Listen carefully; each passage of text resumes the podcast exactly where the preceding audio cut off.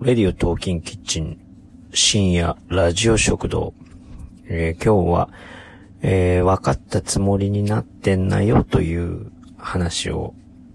しようかなと、えー、思ってます。えー、ね、インターネットで調べたり、あの、テレビ見たり、えー、ラジオ聞いたりで、あのその物事の本質を理解しないで、あの上辺だけ見て、聞いて、それで、あの分かった気になっているっていうのはすごく危険なことですよ、と、えー、思うんだよね。うん。えー、自分で、あの、行動して、自分で経験して、あの、自分で本気で取り組まないと、あの、本当のことはね、見えてこないからさ、あの、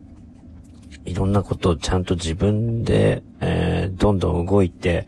動いて動いて動いて、そうするとそこにいろんなものが見えてくるし、違う、ね、あの情報も入ってくるわけで、あのそういうことを上辺だけで理解しない方がいいよね。うん。例えばだけど、その、まあ、このコロナによって、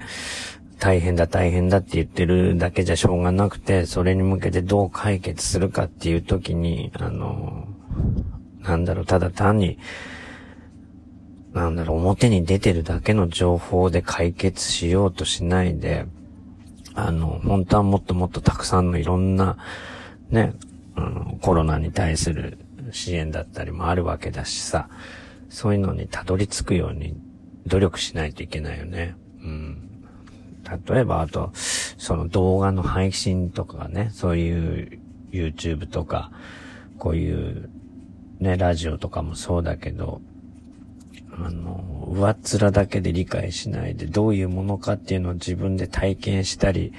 しないと、もう全く本質が見えてこないからね。うん。それで大体ね、語ってる人とかも結構いるけど、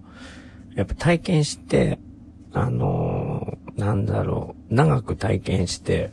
いかないと見えない部分がたくさんあるからさ、あの